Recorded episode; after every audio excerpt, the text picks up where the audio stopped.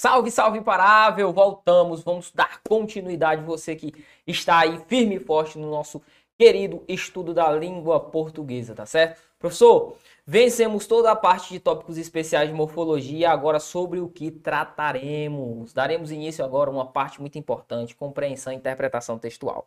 Professor, a gente vai investir muito tempo nesta etapa? Não. Por quê? Porque para estudarmos a fundo compreensão e interpretação, precisaríamos de um curso isolado de compreensão e interpretação. Nosso curso aqui é completo, é língua portuguesa completa, é. Agora, compreensão e interpretação, a gente precisa dar um salto e levar muito tempo em, se nós quisermos, né, aprofundar essa ideia, tá certo? Então, eu vou mostrar um panorama um pouco mais, é, é, sem nos fixarmos em determinadas sentenças, em determinados termos, e posteriormente, a, a, se assim Deus nos permitir, nós faremos, trabalharemos com uma matriz apenas de compreensão e interpretação, tá bom? Mas nosso curso não vai ficar vago, você pode ter plena consciência disso. Acompanhe comigo, por favor, o nosso quadro, porque trabalharemos hoje compreensão e interpretação de textos, certo? Professor, primeiramente, antes de entrarmos nos conceitos aqui expostos, compreensão e interpretação, meu irmão, você vai perceber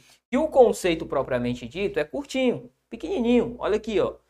Quadro muito enxuto. Agora, a aplicação no texto, ela é gigantesca. Então, nós trabalharemos com um pouco de teoria e com muito exercício, tá certo? Principalmente trabalhando com o texto, jogando o texto para você, você vai fazer a leitura, eu farei a leitura e nós vamos marcar aqueles pressupostos, vamos marcar a, a determinadas passagens no texto que nos façam inferir determinadas situações, aquilo que o examinador fala, aquilo que pode ser entendido de determinada passagem de um texto e assim sucessivamente, beleza? Então vamos lá, professor, conceito de texto. Algo importante para que nós possamos conhecer. Texto é uma sequência lógica de ideias, tranquilo? Organizadas em quatro aspectos. Então veja bem, o texto é uma ideia, ou melhor dizendo, é uma sequência de ideias que tem de estar concatenadas, tá bom? Ideias que tem de estar fixas, que eu consiga fazer a leitura e consiga entender aquilo que está disposto. Compreender é algo, entender é algo. Agora, inferir, deduzir, já parte para uma outra esfera, para uma outra análise.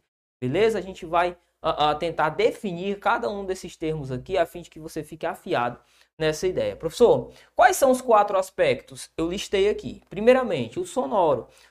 Vamos entendê-lo? Sim. Podem ser analisados por distintos acentos gráficos. Professor, então quer dizer que a interpretação, a ideia do texto pode ser denotada por um aspecto sonoro? Pode sim. Porque se eu falo para você o seguinte, olha, isso é competência da polícia. Perceba, polícia aí, um substantivo. Perfeito, professor. Show de bola. Agora, se eu falo assim, olha, ele policia todo o quarteirão. Perceba, a ideia de polícia e de policiar são ideias diferentes. Policiar, verbo, ato de policiar. Polícia, substantivo. O que é que está acontecendo aí, professor? São duas palavras que, com uma simples troca do acento, o que foi que aconteceu? Eu mudei por completo o sentido da minha palavra. Então perceba, o aspecto sonoro ele é sim importante na análise uh, propriamente dita de questões de compreensão, de interpretação textual. Beleza? Tranquilo. Professor, e o aspecto gráfico? O aspecto gráfico ele é de suma importância nas provas. Por quê, professor? Porque por muitas das vezes o examinador ele nem poderia, gramaticalmente falando, colocar uma determinada palavra com letra maiúscula iniciar aquela determinada palavra no meio de um período com letra maiúscula. E às vezes ele simplesmente joga isso. Por quê, professor? Porque ele quer enfatizar aquilo que ele disse. Então, se você não sabe qual que é a intenção do examinador, qual que é a intenção de quem redige o texto, melhor dizendo, porque o texto é apenas um pretexto trazido pelo examinador, o que é que vai acontecer, professor? Você acaba aqui dissociando o aspecto textual do aspecto analítico, beleza? Tranquilo. Então, a ideia gráfica e a ideia sonora são muito importantes. Professor, ainda tem um aspecto semântico sem sombra de dúvidas. Olha aqui, ó. O elemento sonoro gera vários significados. Professor, o elemento sonoro gera vários significados? Sim, na reprodução dos sons nós temos vários diversos significados possíveis para a realização de determinado sentido, tá bom? Um exemplo disso, um exemplo disso é a tal da ironia, né? Quando a gente trabalha com ironia. Se você pegar, por exemplo, alguém que já tem uh, uma determinada idade, um determinado compreendimento, uma certa bagagem de mundo, o que é que você vai fazer? Você chega, por exemplo, é, em uma sala e fala o seguinte: olha, é muito bonito isso que você fez. O que é que ele vai saber? Ele está sabendo, ele vai inferir que você está trabalhando com ironia. A verdade é que você não queria dizer que aquele ato era uma coisa bonita. Quando você fala, hum, muito bonito que você fez, né, menino? Sabe o que, é que você está querendo dizer? Poxa, isso é errado, isso não é certo. Agora chega para uma criança e fala, hum, muito bonito, faça de novo. O que, é que a criança vai fazer? Ela vai fazer novamente. Por quê? Porque ela não tem essa compreensão, essa bagagem, esse arcabouço do mundo trazido com ela. Tudo bem? Então esse aspecto semântico ele é muito importante também no contexto para que nós possamos entender tudo aquilo que o texto quer denotar, todas as inferências e toda a transposição que nós possamos fazer ali a partir do texto, beleza? Tranquilo. Mais um aspecto importante é o aspecto gramatical. As normas gramaticais possuem sim influência sobre o sentido do texto. Professor, por quê? Porque veja bem, se eu digo, vou pegar um verbo aqui como verbo assistir, verbo este que nós já trabalhamos lá quando estudamos regência, quando estudamos uh, a ideia do verbo. Professor, imaginemos nós que eu chegue com o verbo assistir e fale o seguinte: eu assisti o amigo. Aí o que, é que você vai pensar? Bom, o verbo assistir ele pode ter até três transitividades. Nós trabalhamos com isso. Mas vamos trabalhar com as duas principais. A transitividade direta e a transitividade indireta. Deixe-me colocar aqui, com a licença, rapidão. Ó, eu assisti o amigo. Professor, o aspecto gramatical, ele influencia sobre a minha análise? Claro. Perceba, o verbo assistir aqui, ele foi colocado como um verbo transitivo direto. Ele, como verbo transitivo direto, me dá uma ideia de ajudar. Ajudar. Ou seja, o que, é que eu estou querendo dizer? Eu ajudei o amigo. Percebe? Tranquilo, professor. Agora, Vamos fazer uma simples troca gramatical. Por exemplo, vamos acrescentar aqui ó, a preposição a. Você estudou comigo que o verbo assistir, como verbo transitivo indireto, como é o caso agora, ele é empregado no sentido de ver. Percebe? Então, o sentido mudou, professor? Lógico, eu deixo de ajudar, ó, deixo de ter algo concreto, ajuda, e passo a ter o quê? E passo a ter algo apenas visual sentido de ver. Não necessariamente estou ajudando. Eu assisti ao amigo, eu vi o amigo. Tranquilo? Bacana, show de bola. Então, o aspecto gramatical ele influencia também na tomada de decisão. Professor, tranquilo. Agora, compreender e interpretar é a mesma coisa? Você deve estar se pensando. Vou falar para você. Não. Compreender é uma coisa, interpretar é outra. Vamos ao conceito.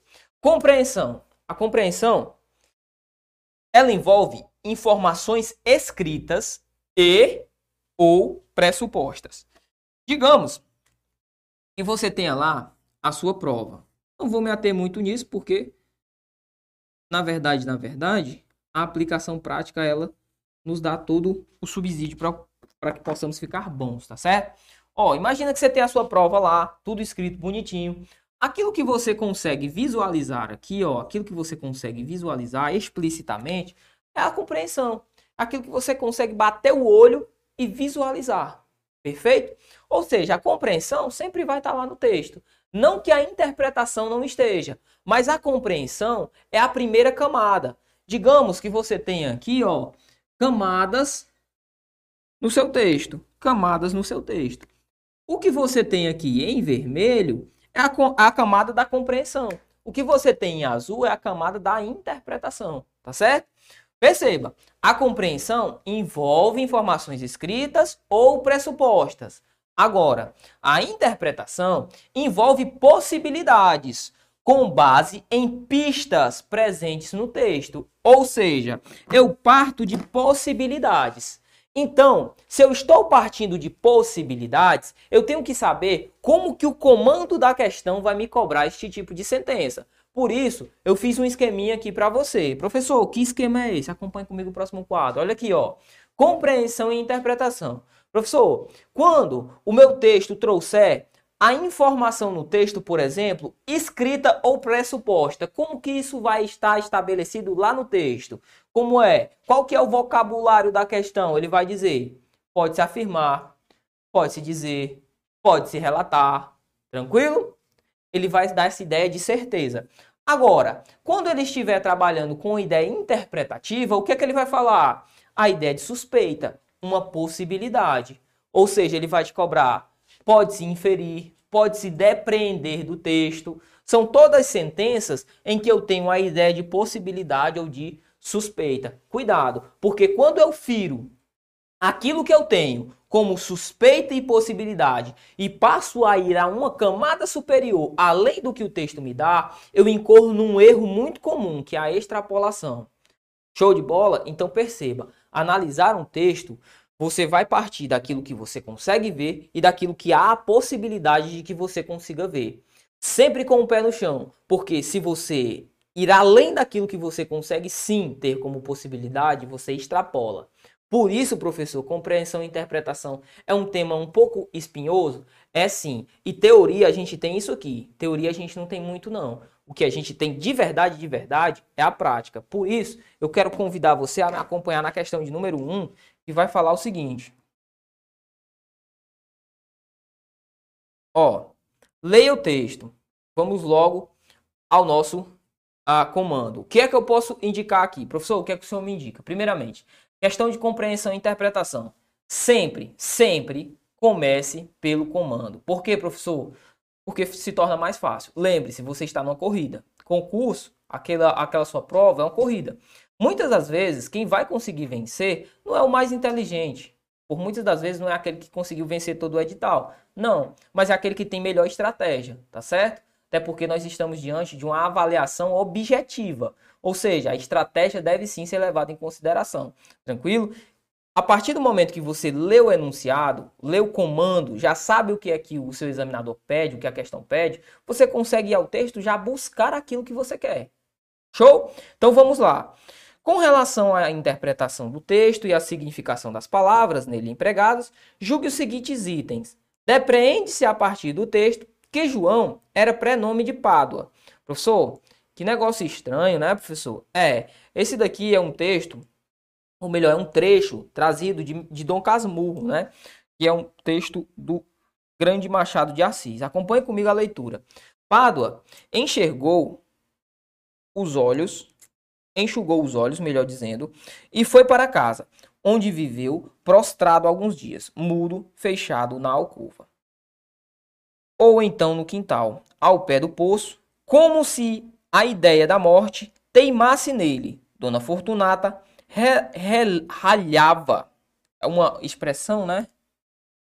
É uma expressão que não é mais utilizada atualmente para ficar é, é um pouco a prospexa, né, diante do que estava acontecendo. Joãozinho, você é criança, mas tanto lhe ouvia falar o nome ou em morte que teve medo e um dia correu a pedir à minha mãe que lhe fizesse o favor de ver se lhe salvava o marido, que se queria matar.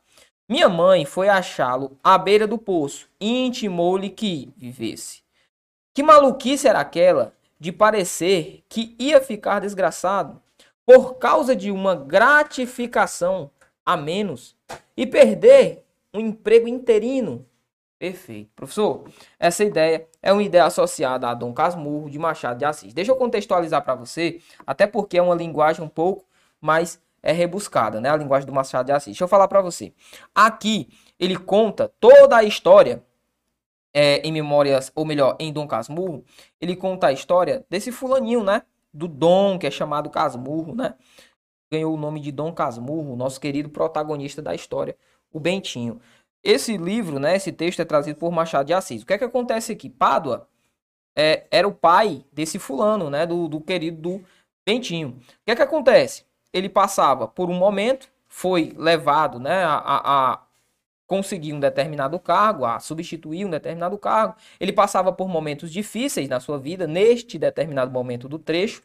Ah, e aqui quem fala é a dona Fortunata, mãe da querida Capitu, que também uma personagem importante do nosso livro, e enfim, só para contextualizar a ideia. O que é que acontece? Ele evitou que ele fosse e cometesse suicídio, tá certo? Aí ele fala: depreende-se a partir do texto que João era prenome de Pádua. Professor, ele cobrou depreende-se, infere-se, né? Eu vejo quando eu bato o olho nesse tipo de situação, eu percebo o seguinte, professor, depreender é uma possibilidade. Eu pergunto a você, há a possibilidade de que João seja prenome de Pádua? O que é prenome, professor? É o nome antecessor, ou seja, o primeiro nome. Eu posso depreender isso? Vamos voltar ao texto, ó. Joãozinho, você é criança? Perceba, ela faz aqui um vocativo. Vocativo. Professor.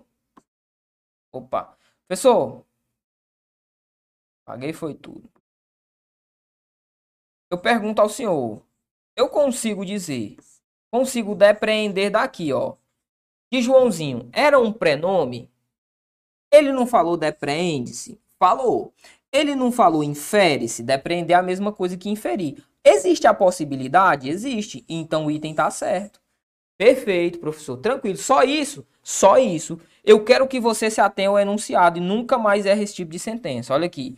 Se ele cobrar depreender e existir a possibilidade, não tenha erro. Gabarito correto. Se ele cobrar ah, mostra-se, ou afirma-se, ou disse, com convicção, no campo da certeza, aí você vai ter que colocar o pezinho atrás, tá certo? Agora, se ele fala em depreender, em inferir e mostra uma ideia hipotética, aí você não precisa ter medo, pode marcar gabarito correto.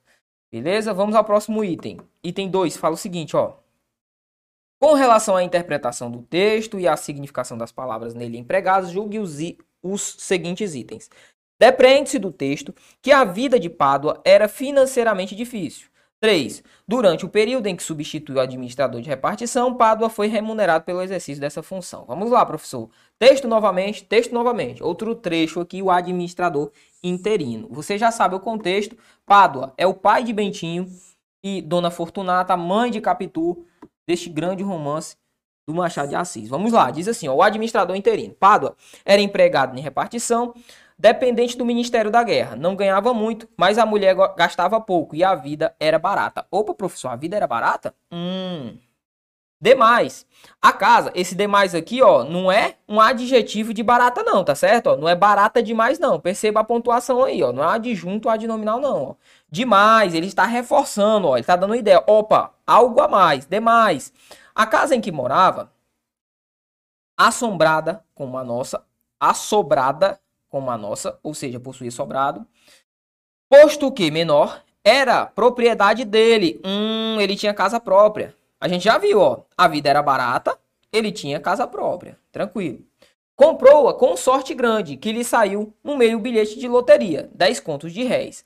A primeira ideia de Pádua, quando lhe saiu o prêmio, foi comprar um cavalo do cabo Professor, cavalo do cabo. Qual é a primeira ideia de um cara comprar o cavalo? Ah, um adereço de brilhantes, vá anotando. Um adereço de brilhantes para a mulher. Uma sepultura perpétua de família. Mandar vir da Europa alguns pássaros. Eu pergunto para você, o cara que tem uma vida financeiramente difícil, como o examinador está falando aqui, ó, depreende-se do texto que a vida de Pado era financeiramente difícil. Primeiramente, ele fala que a vida era barata. Se a vida era barata, difícil ela não era. Ele diz, é, posto que era propriedade dele. O que? A casa. Ele tinha casa própria, a vida era barata. Quando lhe ganhou, né? O prêmio da loteria. A primeira coisa que ele pensou foi em comprar um cavalo. A segunda coisa, um adereço de brilhante. A terceira, uma sepultura. E a quarta, pássaros vindos da Europa. Você acha realmente que a vida dele era financeiramente difícil? Lógico que não. Você já pode marcar o item errado aqui, ó. Professor, consigo depreender tudo isso do texto? Consegue. Tá tudo aqui. Vamos continuar. Mas a mulher, esta, Dona Fortunata, que ali está à porta dos fundos da casa, em pé, falando à filha, alta, forte, cheia como a filha, a filha Capitu, a mesma cabeça, os mesmos olhos claros, a mulher é que lhe disse é, que o melhor era comprar a casa e guardar o que sobrasse para acudir às moléstias grandes. Pádua exultou muito, hesitou muito, afinal, teve de ceder aos conselhos de minha mãe, a quem Dona Fortunata pediu auxílio. Nem foi só nessa ocasião que minha mãe lhes valeu. Quem está narrando tudo isso, né? É essa nossa ideia. Um dia chegou a salvar a vida ao Pádua. Escutai, a amedota é curta. O administrador da repartição em que Pádua trabalhava teve de ir ao norte em comissão. Pádua, ou por ordem regulamentar ou por especial designação, ficou substituindo o administrador com os respectivos, olha aqui, ó, honorários. O que é que a sentença diz a 3? Durante o período em que substituiu o administrador da repartição, Pádua foi remunerado pelo exercício dessa função. Correto. Olha aqui, ó, o texto nos mostra isso. Perfeito, professor. Tranquilo. Bacana. Então, questão de número 2, questãozinha, ok, show de bola. A questão de número 3 também. Vamos à próxima questão. Questão de número 4 vai falar o seguinte, ó. Questão de número 4 vai dizer o seguinte. Diz assim: a cura está ligada ao tempo e às vezes também às circunstâncias. Assinale a opção que apresenta a dedução, ou seja, uma inferência correta, inferência correta, dedução correta dessa frase. Pessoal, eu tenho que olhar as possibilidades, tenho que olhar as possibilidades. Eu texto, né? E tem A. A cura depende obrigatoriamente do tempo e das circunstâncias. Não, né? A cura está ligada ao tempo e às vezes também às circunstâncias. Não pode ser o item A. B. As circunstâncias que envolvem a cura explicam a explicam a sua cura em certos casos. As circunstâncias que envolvem a doença, perdão, explicam a sua cura em certos casos. Deixa o item B quietinho, vamos ao item C. O tempo é um dos fatores que circunstancialmente pode explicar a cura de uma doença. Professor, isso é verdade, tá aqui, ó. Às vezes também ligado, só que cuidado, ó. Cuidado, porque às vezes está ligado às circunstâncias. Agora ele fala, o tempo é um dos fatores que circunstancialmente pode explicar a cura. Não, o tempo, ó, sempre explica a figura da cura. A cura está ligada ao tempo, isso é certeza. Às vezes, às circunstâncias. Então tá errado também o C. D. A cura de uma doença é dependente integralmente do tempo e das circunstâncias. Não, só do tempo, integralmente. Às vezes da circunstância. É. As circunstâncias podem justificar a cura de uma, doença desde que sem gravidade. O texto não me fala disso. Só restou o item B, então o item B é o meu gabarito. Olha aqui, ó. As circunstâncias que envolvem a doença explicam a sua cura em certos casos. Olha aqui, professor, tá no texto, tá assim, ó. A cura está ligada ao tempo e, às vezes, também às circunstâncias. Bacana. Vamos à próxima questão. 5. Diz assim: por outro lado, nas sociedades complexas, a violência deixou de ser uma ferramenta de sobrevivência e passou a ser um instrumento da organização da vida comunitária. Ou seja, foi usada para criar uma desigualdade social, sem a qual, acreditam alguns teóricos, a sociedade não se desenvolveria nem se complexificaria. A utilização do termo ou seja, bem aqui, ó. Ou seja, vamos grifar. Termo ou seja, item A. Introduz item A. Uma informação sobre o significado de um termo anterior. Professor, cadê esse ou seja? Tá bem aqui, ó. Deixou de ser uma ferramenta, ou seja, foi utilizada. Item A. Introduz uma informação sobre o significado de um termo anteriormente empregado. Termo não, né? Ele não introduz, não fala em ideia de termo, não se refere a nenhum termo. Tá certo? Ele se refere à oração, à sentença inteira. Item B, a explicação de uma expressão de difícil entendimento? Não, também não. O que ele está associando aqui é aquilo que ele falou e não a uma expressão. Cuidado. Item C, há uma maneira de dizer rigorosamente a mesma coisa. Ele fala a, a maneira de dizer rigorosamente a mesma coisa. Professor, é falar rigorosamente a mesma coisa? Não, porque rigorosamente teria sido com as mesmas palavras. Ele não utilizou as mesmas palavras. Item D. acréscimo de um esclarecimento sobre o que foi dito antes, exatamente, ó. Eu estou esclarecendo algo que eu relatei anteriormente. Vamos ler de novo o texto, eu vou até apagar, ó. Vamos ler novamente o texto. Ó, por outro lado, nas sociedades complexas, a violência deixou de ser ferramenta de sobrevivência, grifa, e passou a ser instrumento da organização da vida comunitária. Ou seja, eu estou mostrando o que essa sentença quer dizer, ó foi usada para criar uma desigualdade social. Bacana, professor, perfeito. Então o gabarito entendeu. O item E fala a ênfase de algo que parece importante para o texto.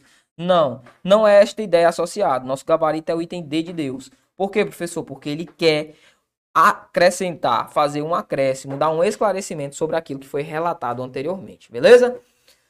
Tranquilo, bacana. Assim finalizamos mais um bloco, mais um tópico de aula aqui muito importante, compreensão e interpretação textual. Uma coisa eu falo para você, aqui principalmente está associado ao treino, tá certo? Se você treina bem, se você treina de um modo aí incansável, se você treina sempre, você pode ter certeza que o resultado virá sem sombra de dúvidas. No mais, eu espero você no, por você no próximo bloco. Toma aquele café, aquele chá ou aquela água e eu sempre volto esperando por cá. Forte abraço, valeu, até o próximo bloco.